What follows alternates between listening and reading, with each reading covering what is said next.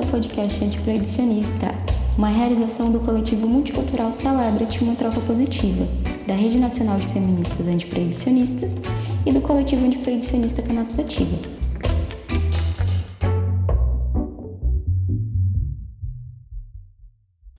Fala galera, bem-vindo ao podcast Antiproibicionista. Hoje a gente vai conversar sobre isonomia, direitos humanos e a polêmica sobre a maconha no Brasil. E para a gente conversar sobre esse tema, a gente convidou o Eric Chacon, que é graduado em Direito pela FRN, com especialização em Direito Constitucional pela FRN também, e atualmente defensor público com atuação criminal, aqui no Rio Grande do Norte.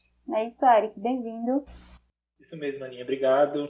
Boa tarde a todos e a todas. Espero contribuir com, com o debate de hoje. Hoje também estamos aqui com o Diego Castro, que é ativista, é, membro desde a fundação do coletivo antiproibicionista Cannabis Ativa, lá desde 2010, é pesquisador do fenômeno do movimento social antiproibicionista no Brasil, atualmente doutorando em Ciências Sociais e é mestre em História também, todo, toda essa formação lá no FRN. Bem-vindo, Diego. Olá, boa, é, boa tarde, bom dia, boa noite a todos. Não sei de que horas as pessoas estão escutando o podcast, né? É, parabéns aí pelo Celebrato, por esse, essa conquista aí desse projeto.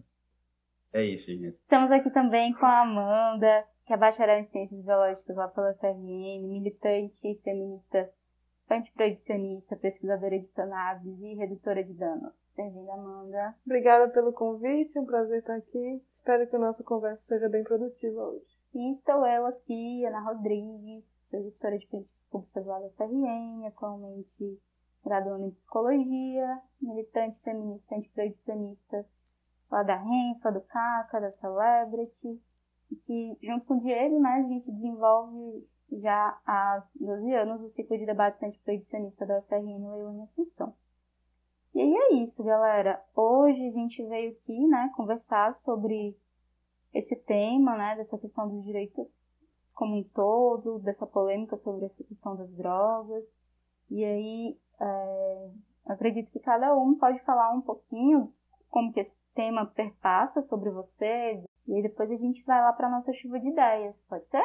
Bom, uh, primeiro de tudo eu sou usuária, né? Usuária de cannabis desde os 14 anos. E é, faz uns, uns quatro anos que eu atuo de uma forma autônoma atualmente, não estou mais ligada a nenhum coletivo. E eu acolho, é, são possíveis pacientes para o tratamento, pessoas que não têm nenhum conhecimento é, sobre, o, sobre o uso da cannabis. E a gente faz uma série de acolhimentos, eu, mais uma amiga minha que ela é farmacêutica e outra amiga que ela é fisioterapeuta. E nós reunimos pessoas que já estão em tratamento com óleo, isso com pessoas com tratamento participa, é, participaram por médicos e tudo mais, e reúne essas pessoas que já estão em tratamento com pessoas que não conhecem, não têm a menor noção é, do, de como é a medicina, de como ela age, e, e a gente faz esse acolhimento, acaba trazendo essa, que as pessoas que estão em tratamento trocam informação com as pessoas que não têm ainda nenhuma noção de como é, para essas pessoas quebrarem o preconceito, né? Quebrarem o preconceito e também saber como ter acesso a essa medicina. E além disso, eu sou redutora de danos, né? Através do coletivo Celebrity. E eu tenho uma, essa parte de militância de que acredito na cannabis como a primeira opção para tratamento de várias doenças. E eu vou estar falando um pouquinho aqui tanto da, da perspectiva do uso recreativo quanto do uso medicinal. É, olá, galera. É, como eu falei, como a, a, Ana falou no início, eu sou defensor público, mas antes de ser defensor público fui estudante na, na Universidade Federal, onde eu tive é, meus primeiros contatos com a pesquisa e projetos de extensão na área da criminologia, na área também da atuação em presídios, no programa Multirum, na época era conhecido como Missão de Cidadania, hoje é Multirum, atuei durante alguns anos no núcleo é, que a gente chama penitenciário. Um abraço aí pro pessoal no que estiver escutando. E é, a minha formação acadêmica sempre teve esse enfoque voltado à criminologia e a questão também do encarceramento, que com certeza passa e muito pela questão do antiproibicionismo e da política de guerra de drogas. na minha atuação prática como defensor, principalmente na área criminal, é, para quem não tem conhecimento do trabalho da defensoria, em resumo, na área criminal a gente presta assistência jurídica para aqueles que não têm condições de constituir advogado particular, que é mais ou menos a massa, a maior parte da massa carcerária do, do nosso país. E a gente atua na revisão de audiências de custódia, que é o primeiro momento em que aquele que tem, que tem envolvimento com a lei de drogas é, tem com, com o sistema de justiça, o criminal de justiça, prestando a nossa assistência desde esse momento, durante a execução criminal e também na parte da execução penal. É, então, eu sou o Diego Castro, né? Como a Aninha já falou aí, é, pesquiso o, o, o, movimento social proibicionista no, no Brasil, né? É, já venho desde do mestrado lá na História e agora no doutorado nas Ciências Sociais, mas minha primeira realmente atuação na militância, é, como eu posso dizer, uma militância mais sistematizada, ela começou a partir do coletivo Cannabis Ativa, né, em 2010, quando a, a saudosa Leilane Assunção, né, ela me ligou e fez, vamos, vamos fazer uma reunião, vamos nos reunir e ver se a gente cria um coletivo para iniciar aí a Marcha da Maconha em Natal, porque o pessoal já tinha participado de uma Marcha da Maconha no, no Rio Grande do Sul, no Fórum Social Mundial, então tinha ficado essa mística aí do pessoal que foi em 2005 para o Fórum Social Mundial e entre, muito entre os amigos da gente, né? Meu, é, meus amigos em comum com Leilane, é, tinha essa mística do pessoal que tinha participado de uma marcha. Então a gente tinha essa vontade de, de fazer acontecer em Natal. E aí a gente entendeu que, que o, o discurso antiproibicionista ele é um discurso que ele ele não se sustenta sem a ciência, né? Ele é um, um, um discurso que a sua base de de sustentação é a ciência. Inclusive, numa, numa última discussão que eu tive é, é, mais recentemente com o pessoal do jurídico, eu disse que eu desconheço qualquer pesquisa científica é, nos últimos 20 anos que seja favorável ao proibicionismo. Agora, pesquisas científicas que são contrárias ao proibicionismo nos últimos 20 anos, aí já passa na casa de centenas né, de livros e artigos e são, são muitos, né? A, a ciência tem produzido muito é, é, discursos e narrativas contra o proibicionismo. Então é isso, obrigado aí pelo convite, vamos lá. Obrigada, Diego. Massa, galera. Acho que a gente vai ter muita coisa hoje para conversar, hein? E aí, eu queria é, até já perguntar pro Eric, assim, eu acho que é um pouco mais direcionada para você essa pergunta. Como que a gente vê, como que a gente entende o que, que é a autonomia do sujeito dentro do direito, né? Dentro da Constituição Federal? O que, é essa, essa, esse, esse conceito de isonomia? Bom, gente, é, a gente sabe que na nossa Constituição Federal estão previstos os direitos principais conferidos a cada um de nós. Entre esses direitos, a gente pode destacar relacionado à questão da autonomia do sujeito, a questão do direito à liberdade, que está logo no, caput, né, que é na, na, parte principal do artigo 5 da Constituição. Esse artigo 5 é aquele que, que fala sobre os direitos é, individuais, né, são os direitos que o cidadão tem, principalmente em face do Estado, né, são os direitos de garantia de, de liberdade. E no próprio artigo 5 já prevê como, como direito de todos, tanto dos brasileiros quanto dos estrangeiros, os direitos à vida, à liberdade, igualdade, segurança e propriedade. Seriam considerados os principais direitos aqui na, na Constituição. Sobre essa questão, a gente também pode destacar o, o princípio da legalidade, que também está previsto na Constituição, agora já vai ser no artigo 5 inciso 2, que diz basicamente que nós somos é, livres para fazer o que nós bem entendemos de acordo com o que está previsto na lei, ou seja, é permitido tudo que não é proibido. A, a lei prevê da seguinte forma: ninguém será obrigado a fazer ou deixar de fazer alguma coisa senão em virtude da lei. Então, a própria autonomia do sujeito, pela Constituição Federal, ela fica resguardada em relação à, à questão da lei. Então, nós podemos fazer o que nos é permitido, ou seja, o que não é proibido pela lei. É uma é a situação de, de, dos limites do nosso direito. Nós não somos livres para fazermos o que nós bem entendemos. Isso porque não existem direitos absolutos. Mesmo os direitos principais, como o direito à vida, o direito à liberdade, o direito à, à escolha,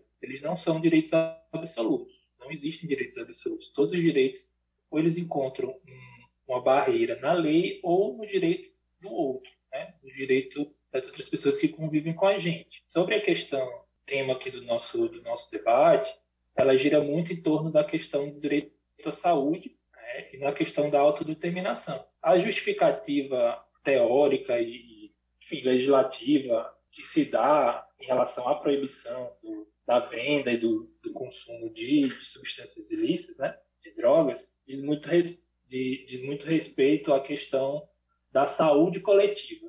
É todo, todo, todo direito que é resguardado através da lei penal, por exemplo, o crime de homicídio, ele, ele, a criminalização do homicídio visa resguardar o direito à vida. Então, a criminalização do uso e da venda de drogas se objetivo é resguardar qual bem jurídico. Seria a questão da saúde coletiva. É um debate bastante amplo, mas que a gente critica bastante, porque a gente entende que, que a questão do consumo é uma questão muito mais de direito à escolha é, de saúde individual, não de saúde coletiva. Não é um, uma situação que diga respeito né, diretamente à coletividade, mas sim a escolha individual de cada, de cada cidadão. Então é aí que vem o Estado com o objetivo tese né, de resguardar uma questão de saúde coletiva, ele limita um direito individual daquele cidadão, que é de, de se autodeterminar, né, de escolher as substâncias e a sua forma de comportamento, a sua forma de lazer ou até a sua forma de tratamento. Você é, pensar a questão é, dos efeitos medicinais de, de, várias substâncias que hoje são consideradas ilícitas. Então, é um debate que que é bastante interessante, é bastante profundo, até onde o Estado pode ir na questão da tutela dos, dos direitos que se dizem coletivos, principalmente através do sistema repressivo penal. É, até que ponto seria proporcional você encarcerar uma população muito grande de indivíduos, a maioria deles marginalizados, sob o argumento de proteção de uma suposta saúde coletiva, né, que seria um bem jurídico muito é abstrato, né? A gente não vê não vê uma questão muito específica no plano concreto em relação à, abordagem criminal, da criminalização desse tipo de, de, atitude, com a consequência de efetiva proteção desse bem jurídico. É um pouco abstrato esse, essa, essa discussão, uhum. mas mais ou menos isso que a gente observa, mais ou menos que a gente pode, pode comentar sobre a questão da autonomia. Acho que a ciência ela tem um papel fundamental nisso, né? É, da gente promover, como o Diego estava falando, promover estudos que comprovem, é, na época que a maconha foi, foi proibida, é, diminuiu muito os estudos, né? Em, em prol da cannabis. E em contraponto, difamou, né? Passou muita informação errada. Se espalhou muita informação errada. Então, isso gera uma, uma até uma pressão social para que não realmente tem que ficar assim, porque é um perigo para a sociedade. E agora está sendo ao contrário, né? Esse lado medicinal aí, a gente está pressionando é, o Estado do nosso direito de tratamento, porque estudos estão aí, estão acontecendo, estão, estão tendo resultados positivos e como primeira opção. Então, querendo ou não, é, a coisa está evoluindo agora porque essa questão de pressão social dos, dos pacientes, né? E claro, da gente, né, do uso recreativo, que sempre quis, né, sempre quis ter o nosso lugar de fala também. Mas muitas vezes não, não, a gente não, não é ouvido, né? Se querendo dizer só, acho que a gente tá só querendo se divertir, mas também tem o nosso uso terapêutico, o recreativo também é um uso terapêutico. Quem disse que o uso recreativo não é um uso terapêutico? Pois é. Eu acredito que a, a questão do, do, do tema, né? Direito a ter direito, né? O que seria esse direito a ter direito? Ele tem muito a ver com uma mudança é, é, da, da, constituição da, da, da, sociedade ocidental, né? muito do, do, que é a sociedade ocidental hoje, do que era a sociedade, a sociedade ocidental quando se pensou a guerra às drogas, né?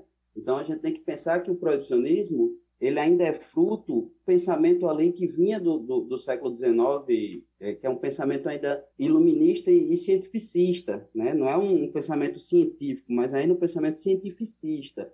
Né? Então, existia ali toda uma, uma tradição científica que começou a pensar é, é, teorias, por exemplo, racistas, né, é, a medir cérebro, é, separar e, e, e, e, dividir né, essas classes. Então, é, é, existe hoje, dentro das ciências, toda uma crítica a, a essa tradição aí modernista. Né? A gente pode falar aí em discursos pós-modernos, discursos pós-coloniais, decoloniais, né? Pode, pode citar Foucault, Deleuze, Guattari, sei lá, Bauman, Boaventura de Souza Santos, é, o próprio Jorge Luiz Borges, né, aqui da, da Argentina, e, e, aí a gente podia passar o dia falando disso, né, mas aí não, não é bem sobre isso que a gente quer falar, né, acho que quem quiser mais se aprofundar sobre essa crítica ao, ao, ao, esse processo aí cientificista, né, do iluminismo, eu recomendo muito começar lá com Bruno Latour, né, que é um antropólogo que escreveu Jamais Somos Modernos, né, mas aí pensar essa, essa crítica do, do iluminismo, ela nos ajuda a pensar essa disputa né, entre o que seria o que eles colocam como progresso e o que seria a barbárie, né, o que seria o sintético né, é, relacionado aí ao progresso e o que seria o fitoterápico relacionado à, barbárie, né, a uma cultura inferior, né, porque eles ainda tinham esse pensamento aí que é próprio do, do, do romantismo nacionalista, né, que aí já é um pouco um período um pouco depois, já na virada do século aí, né, no início do século XX, começa é, é, é, os estados totalitários, né? A gente vê no Brasil, é, na década de 30, toda uma campanha cívica é, sanitarista que pregava o, o perigo da, da, de uma taxonomia, né? Eles queriam manter um, um, um cidadão que tivesse uma, uma taxonomia é, é, totalmente asséptica, né? E, e, propostas também de eugenia social, né? Então, é, é, todo esse, esse cientificismo, ele acaba gerando é, é, os horrores que foram a, a Segunda Guerra Mundial. O, o fascismo, né? É, Stalin, todo o, o, o totalitarismo, né? Mussolini, de, de, de, Hitler, de, né, de vários países totalitários, né, que pensavam que o Estado era mais importante do que o sujeito de que o Estado podia fazer qualquer coisa com um sujeito que não se adequasse, com um sujeito que não se enquadrasse no que seria o padrão desse modelo aí civilizatório iluminista que vai ser criticado, né? Como eu já coloquei. Então, é, é, a gente tem que perceber que existe um, um depois da Segunda Guerra Mundial, para os países ocidentais, uma ruptura, uma ruptura que é pensar o que podemos fazer enquanto enquanto é, enquanto humanos, né, para que o que aconteceu não aconteça mais. E aí é que se, se cria a Declaração Universal dos Direitos Humanos. Né? Então toda toda uma questão de, de liberdade de existência, liberdade de corpo, de liberdade de fala, de liberdade de consciência, ela está muito associada a, a, essa Declaração Universal dos Direitos Humanos, porque é fundamentada na Declaração Universal dos Direitos Humanos, né? Porém, essa criação do, da ONU ela não fez com que esses países ocidentais eles repensassem a questão dos direitos individuais em relação aos usos de substâncias. Né? Em 71 e 72, a ONU ela vai realizar duas convenções que tinham como objetivo erradicar o uso de entorpecentes. E aí, somente na Convenção de 88, é que as condutas de porte, aquisição e plantio para consumo pessoal elas vão ser mencionadas e vão ser sugerido que cada país signatário ele deve tratá-las com respeito, deve, deve tratá-las nessa né, questão da, da, da, dessa conduta, respeitando os princípios constitucionais e conceitos básicos de, de, cada sistema judiciário legal e as especificidades de cada contexto. Né? Quando ele fala em especificidades de cada contexto, ele está falando exatamente nos usos culturais, né? nos usos de, de, de suas populações, né? do respeito a, a, a, essa, a essa democracia, democracia né? É, é, baseada na Declaração Universal dos, dos, Direitos Humanos. Então, a essência de, dessa, dessa Declaração dos, dos, Direitos Humanos foi a Carta Magna, eu posso dizer, para a nossa Constituição de 88. Né? Então, em 1988, quando a gente está saindo da ditadura e redemocratizando, a gente toma como base, por, por ser signatário da ONU, é, é, a Declaração Universal dos Direitos Humanos. Então, daí surge todo, toda essa questão de uma ciência jurídica dos direitos constitucional, e, e, e dos direitos humanos, né? E também, principalmente, e, e é o que eu quero enfocar, é que surge uma pressão dos movimentos sociais por seus direitos, né? Em 88, uma, uma pressão dos movimentos sociais que a início ali é uma pressão de movimentos sociais étnicos, né? De, de direitos de gênero, é, é, da luta que ainda se chamava LGBT, né? Depois LGBTT, LGBTQI, é, e aí, várias, várias discussões também científicas sobre a valorização das subjetividades humanas. Né? Então, essa questão do, dos movimentos sociais, ela se torna, é, com a declaração, do, do, com a nossa Constituição a redemocratização da nossa Constituição em 88, ela se torna um mote né, de, de luta para esses movimentos sociais. E aí surge, né, ou, ou começa a se organizar é, um movimento social antiproibicionista. E aí, é, principalmente depois de 2011, quando o STF ele libera as marchas da maconha, é, esse movimento social antiproibicionista ele ganha força no Brasil.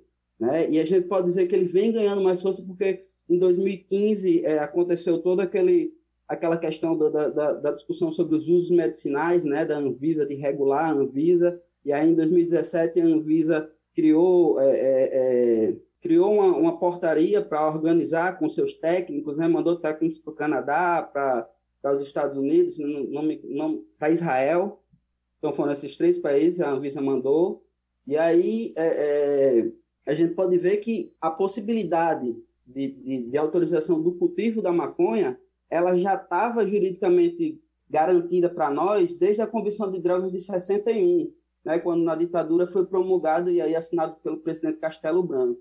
Porém, a possibilidade mesmo de produzir remédios à base de maconha é, é, no Brasil, ela só foi disposta em 2006, quando o Luiz Inácio Lula ele sancionou a nova lei de drogas, né, 11.343 de 2006. Então, essa lei ela vai dar à União a prerrogativa de, de autorizar o plantio, a cultura e a colheita de plantas como a maconha ou a cocaína. Né? Então, o texto ele vai dizer que, para serem permitidas essas atividades, devem dedicar-se a fins exclusivamente medicinais ou científicos.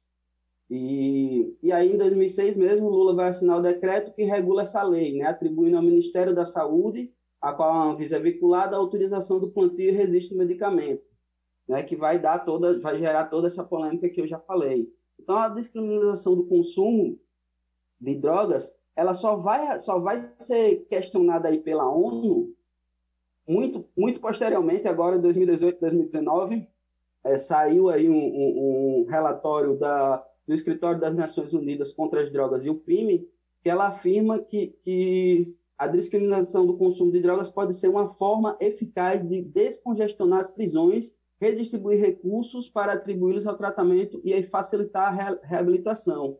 Então, eu queria terminar aqui falando um pouco, finalizar então sobre esse termo, né, é, que me incomoda um pouco, que é essa questão desse termo maconha medicinal, né? Então, o que é que me incomoda nesse termo? Ao falar desse, dessa forma assim, né, maconha medicinal, faz parecer que existem maconhas diferentes, né? Como se existisse a, a, a medicinal, que é considerada positiva, e a lúdica recreativa, que, que seria considerada aí negativa, né? E aí o que eu venho buscando chamar a atenção, desde a minha tese de dissertação no mestrado, lá na História, até agora, nesse né, presente momento que eu venho pesquisando, é que existem diferentes formas de uso da maconha. Sejam esses aí para fins medicinais, sejam para fins lúdicos recreativos, sejam para fins de pesquisas mentais teoréticas abstratas, né, a famosa lombra, seja para fins religiosos, né? Fora os outros fins aí que são é, industriais, que são é, é, da indústria alimentícia, da, da indústria têxtil, da, da, né, de vários outros tipos de indústria. Né? Então, muito além disso, né, é, de, desses, desses fins, desses diversos fins, o que na maioria das vezes o usuário está procurando não é apenas um fim para o seu uso. Né? O que, é que eu estou querendo dizer com isso? É que ao mesmo tempo que o usuário ele quer relaxar, ele quer pensar, ele quer se conectar com o seu lado espiritual, ele quer tratar da sua doença, né? ele quer tratar do seu cansaço, ele quer tratar da, da sua depressão, ele quer tratar é, e, e, ele quer trazer várias conexões do, desses seus usos, né? Então, o uso ele é complexo, né? assim como é a realidade social, assim como é a realidade material, né? É complexo, não dá para falar que existe que quem está usando é, é só para um tipo, é só para um fim, né? É, é então, só para finalizar aqui, a, a, criminalização dos usos, né, ela acaba sobrecarregando o sistema jurídico, que é um sistema seletivo, que acaba encarcerando, em sua maioria, negros, jovens e moradores de periferia. E, além disso, né, a criminalização de usuários ele ainda acaba por dificultar o acesso de pacientes que sofrem com transtornos de dependência à rede pública de saúde. Esse lado da maconha negativa e positiva é interessante, porque a única maconha que ela realmente não é medicinal e negativa é a que a gente tem acesso hoje em dia num contexto proibicionista, né? Que é esse prensado, essa maconha que a gente não sabe da, do, do processo e do, da onde vem, a gente até sabe, né? Mas é, da qualidade que chega até a gente, é, onde a gente compra, tudo isso é um, é um ambiente, digamos assim, tóxico. E essa maconha, sim, que é ela é que faz mal. E a nossa, a nosso objetivo, né, a nossa luta é realmente é para que todo mundo tenha acesso e conhecimento sobre o que é realmente a verdadeira maconha. Se você botar uma flor de maconha assim na, na, na frente da sua mãe e falar, olha, isso é uma planta realmente, ela não vai. Às vezes a pessoa nem sabe o que é. Aí quando você bota a pessoa para ver um quadrado, né, que é o famoso prensado. Então, aquilo ali realmente dá medo, né? Você olha aquele negócio preto assim, você mostra pra pessoa, isso aqui é maconha. Agora, se você mostra uma flor, assim, uma florzinha bonita, cheirosa, olha, mãe, isso aqui é maconha. São duas perspectivas diferentes, né? Então é por isso que tanta gente tem tanto preconceito, medo, porque realmente toda essa maconha que, tem, que é arriscada para o usuário usar é uma coisa que a gente tem acesso hoje num contexto proibicionista. E é interessante que a gente esse enfoque que vocês falaram em relação à questão é, dos efeitos da própria criminalização, do próprio proibicionismo. Quando se proíbe uma conduta com base é, em teoria para você proteger a saúde da população, você acaba gerando malefícios muito maiores à população, tanto do ponto de vista de saúde, que é a questão do próprio controle de qualidade da, da substância, do produto, que acaba ficando completamente prejudicado, já que é uma substância ilícita, não tem como o poder público fazer um controle, é, fazer uma regulamentação disso. E, paralelamente, você gera problemas sociais, não necessariamente ligados à saúde, mas ligados às questões familiares, à questão da superlotação carcerária, à questão da criação de estados paralelos, fortalecimento de organizações criminosas.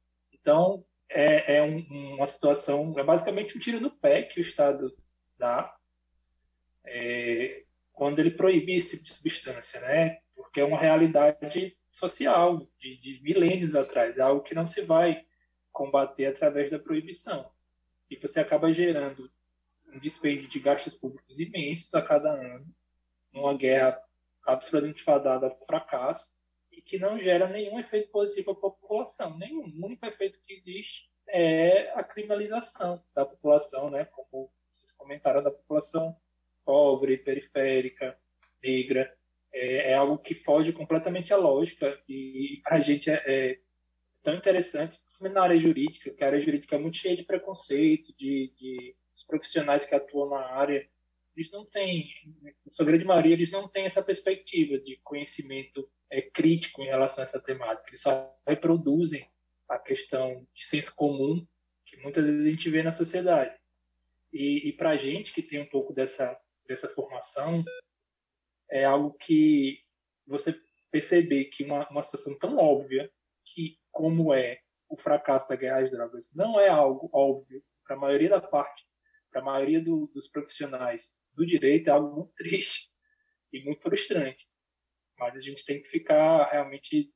É, é importante demais que, que, iniciativas como essa do podcast cheguem a, a essas pessoas para que elas tenham esse conhecimento e consigam pelo menos aliar um pouco na prática esses ensinamentos, né? Esse, esse enfoque teórico mais crítico é essencial.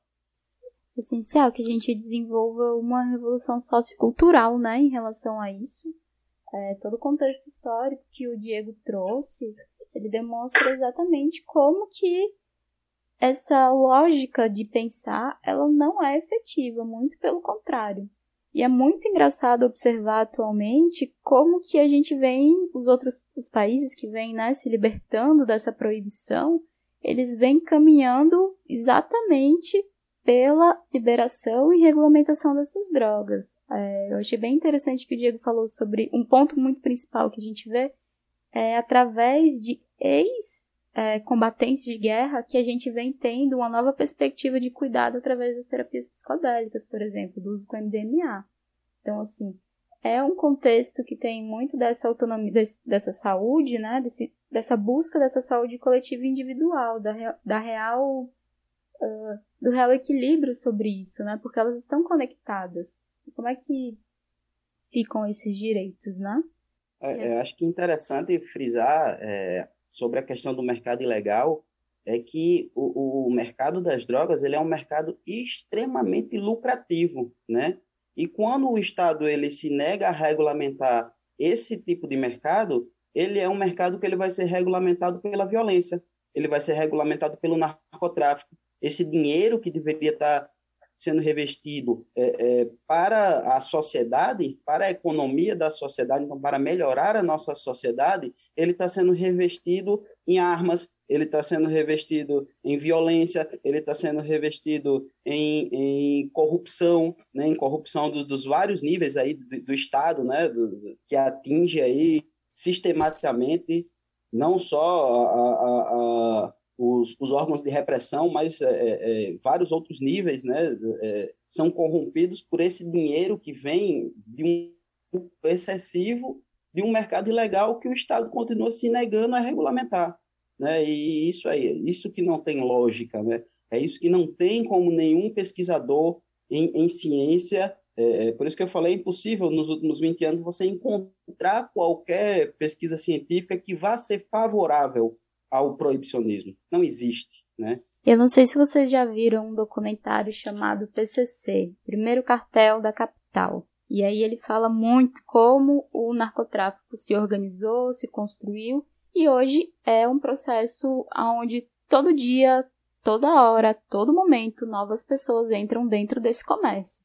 Porque todo dia, todo momento, mulheres, jovens, negros da periferia são presos muito por esse recorte, por essa lei de 2006, ela a gente até pensa, né, ela até trouxe um pouco de desse conceito lá da isonomia, né, e tal, do, do, da diferenciação do que, que é um usuário, do que, que é o traficante, mas é uma lei muito subjetiva e que acaba, na realidade, fomentando essa lógica da do crime organizado e não efetiva, né, as políticas de segurança pública. Muito pelo contrário, ela acaba quebrando cada vez mais e distanciando o controle sobre o uso, a educação sobre esse consumo, a real consciência do que, que é, do que são essas drogas, o que, que elas podem fazer com, com o nosso organismo, com, enfim, quais são suas potências terapêuticas e as suas potências é, também danosas, né? Porque também existem grupos de risco, existem coisas que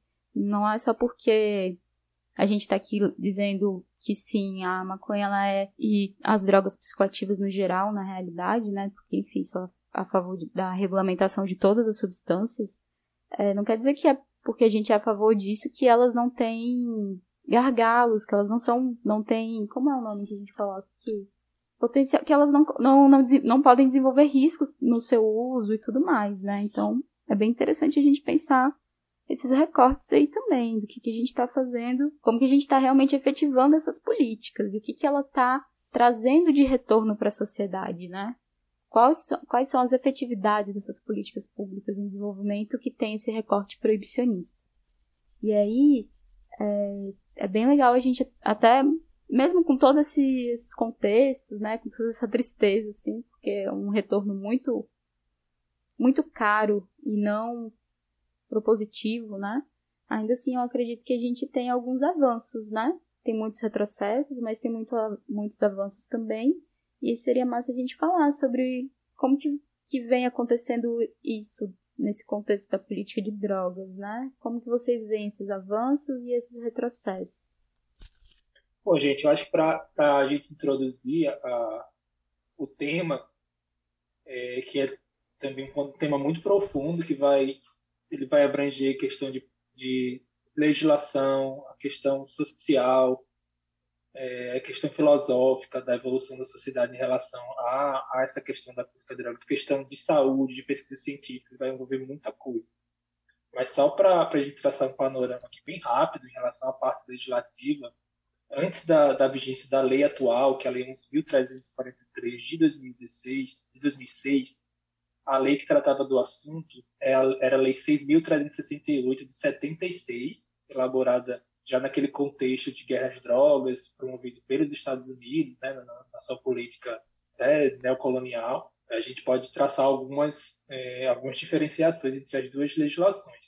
Primeiro ponto é que a lei anterior, isso a gente já pode traçar como, como um certo avanço, a lei, na lei anterior, o porte de droga para consumo pessoal era considerado crime.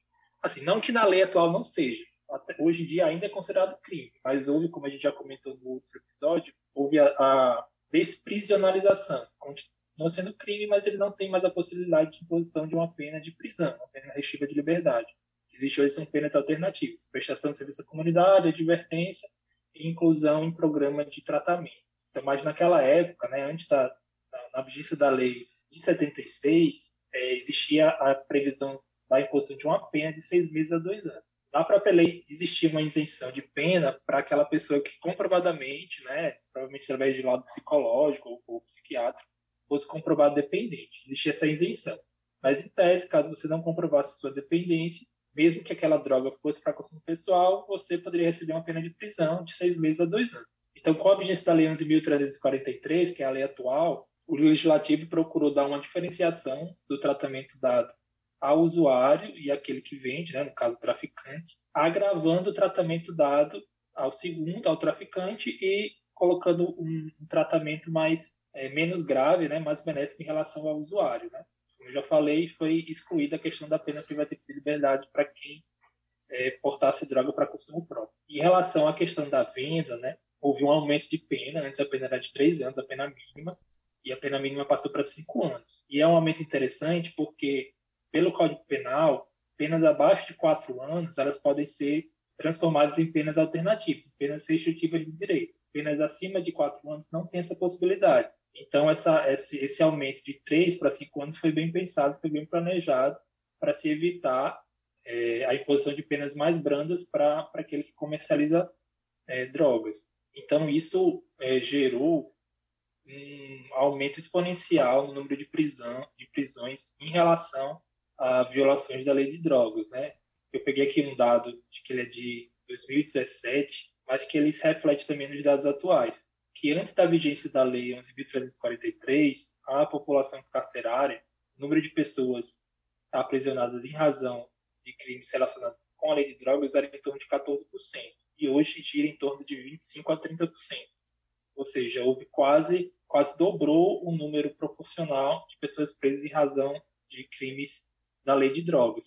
E isso é, tem diversas razões, é, não é tão simples da gente analisar esse aumento, mas um dos pontos que sempre, sempre se comenta é a questão da ausência de definição de critérios objetivos para diferenciar o usuário do traficante. É, a, a lei ela prevê critérios muito subjetivos, e você estipular critérios subjetivos é você colocar na mão é, do sistema de justiça criminal, que é seletivo, que é racista, é, a, a escolha, né, a definição de quem é usuário e de quem é traficante. Então, você percebe a incidência muito maior de interpretações contrárias ao indivíduo quando ele é considerado, é, quando ele é pobre, quando ele é morador de periferia, quando ele é negro. Então, a incidência é, de prisões por tráfico nessa população é muito maior, porque realmente fica a critério da questão da seletividade, da seletividade penal, que não é só da polícia, também é, é promotor de justiça que está atuando, é do juiz de direito, às vezes também é da própria defesa.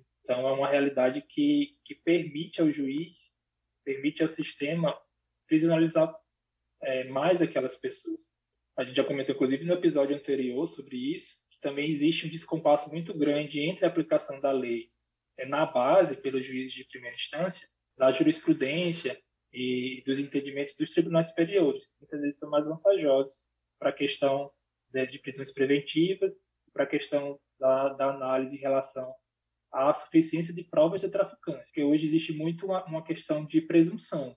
Às vezes se presume que a pessoa está com a quantidade X de entorpecente ou mais de um tipo de entorpecente, que aquela pessoa seria traficante, ou, ou, também pela questão do local onde aquela pessoa mora, onde aquilo foi, foi onde aquele material foi, foi encontrado. Então, em relação essa situação, né, a gente já vê como um retrocesso. Mesmo com mesmo a lei sendo em tese mais mais benéfica em relação ao usuário, houve um aumento exponencial no número de prisões em relação à questão de crimes envolvendo drogas. De toda forma, agora já como questão de avanço da lei nova, foi instituído o CISNAD, que é o Sistema Nacional né, de Política é, de Drogas, que trouxe um enfoque, eu botei aqui entre aspas, né, teórico, um pouco maior na questão das políticas de prevenção. Então, a própria lei prevê inúmeros mecanismos, digamos, de prevenção, também em relação à questão pelo menos superficial, a questão da redução, da política de redução de danos.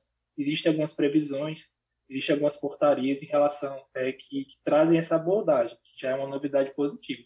O problema é o descompasso entre as previsões legislativas e a atuação prática. E isso é, vem muito da questão do fortalecimento de pautas políticas conservadoras, que a gente vê muito latente hoje na questão do governo que a gente tem.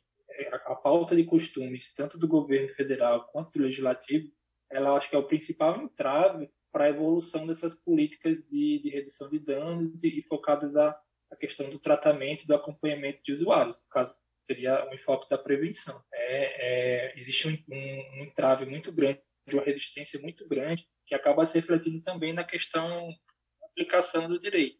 É uma questão muito mais de evolução, talvez, de evolução do pensamento da sociedade do que de evolução legislativa. De toda forma, já para encerrar aqui o que eu separei sobre essa, essa situação, a gente pode destacar como avanço é, a grande possibilidade de legalização do porte, pelo menos da, da cannabis, pelo Supremo Tribunal Federal. Já existe, já está é, em julgamento já há, bom tempo, já, tem, já temos três votos favoráveis à legalização do porte para consumo e aguarde-se que, que o julgamento seja colocado em pauta novamente. Mas a comunidade jurídica espera que seja considerado inconstitucional a criminalização do porte de droga para consumo pessoal, através o certo seria que fosse feito através do legislativo, um projeto de lei, com a participação da sociedade. Mas muitas vezes a gente vê, exatamente por causa dessa questão conservadorismo no nosso legislativo, que muitos desses temas ficam é, sobre ficam a cargo do, do Supremo Tribunal Federal julgar.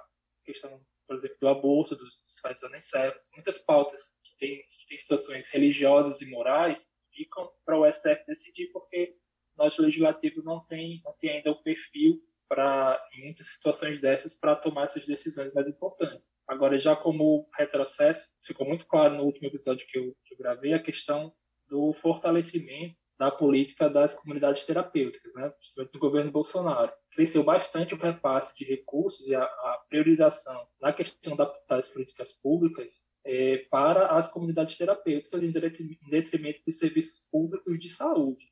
Então, isso já, já, já aparece como um retrocesso na, na nossa questão de política de drogas, você relegar para a iniciativa privada e muitas vezes para órgãos com uma excepção religiosa e moral muito forte, você relegar para essas comunidades as principais é, atividades relacionadas a, ao tratamento de, de pessoas com uso problemático, relegar é, o primeiro o primeiro papel, né, o que deveria ser algo do poder público pautado na ciência, pautado na medicina, pautado é, nos estudos científicos, passa para comunidades que não têm esse, esse viés, que tem um viés muito mais religioso e moral.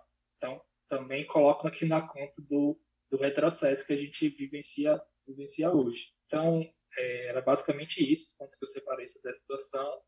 Eu acredito que, a longo prazo, a gente pode manter um, um pensamento positivo, porque, como o próprio Diego falou, não existe pesquisa científica nenhuma que, que suporte, né, que dê, coloque como correta ou que, que dê resultados a política de guerra às drogas que a gente vive. E é o que a gente observa em vários países. Vários países estão começando a, a abandonar essa ideia né, de, que, de, que, o proibicionismo resolve, que, que o proibicionismo dá resultado, começando a, a legalizar o consumo inclusive a venda, a comercialização, a regulamentar isso, que é que a gente acredita ser uma política pública muito mais efetiva. Vamos esperar que o Brasil siga esse caminho, né? A gente sabe que muitas vezes o Brasil vai na contramão do mundo em relação a muitos pontos importantes, mas a gente espera que pelo menos no longo prazo essa tendência se espalhe para que a gente consiga pelo menos minimizar essa política, como a gente falou, já fadada ao fracasso há muitos anos. Gratidão por você que nos ouviu até aqui. Sugestões, dúvidas, mais informações, manda um direct pra gente. Se gostou, curte e compartilhe. Vamos juntos trocar informações e ampliar nossos horizontes. Até o próximo episódio. Esse projeto está sendo realizado com recursos da Lei Aldir Blanc do Rio Grande do Norte, Fundação José Augusto, Governo do Estado do Rio Grande do Norte, Secretaria Especial da Cultura, Ministério do Turismo e Governo Federal.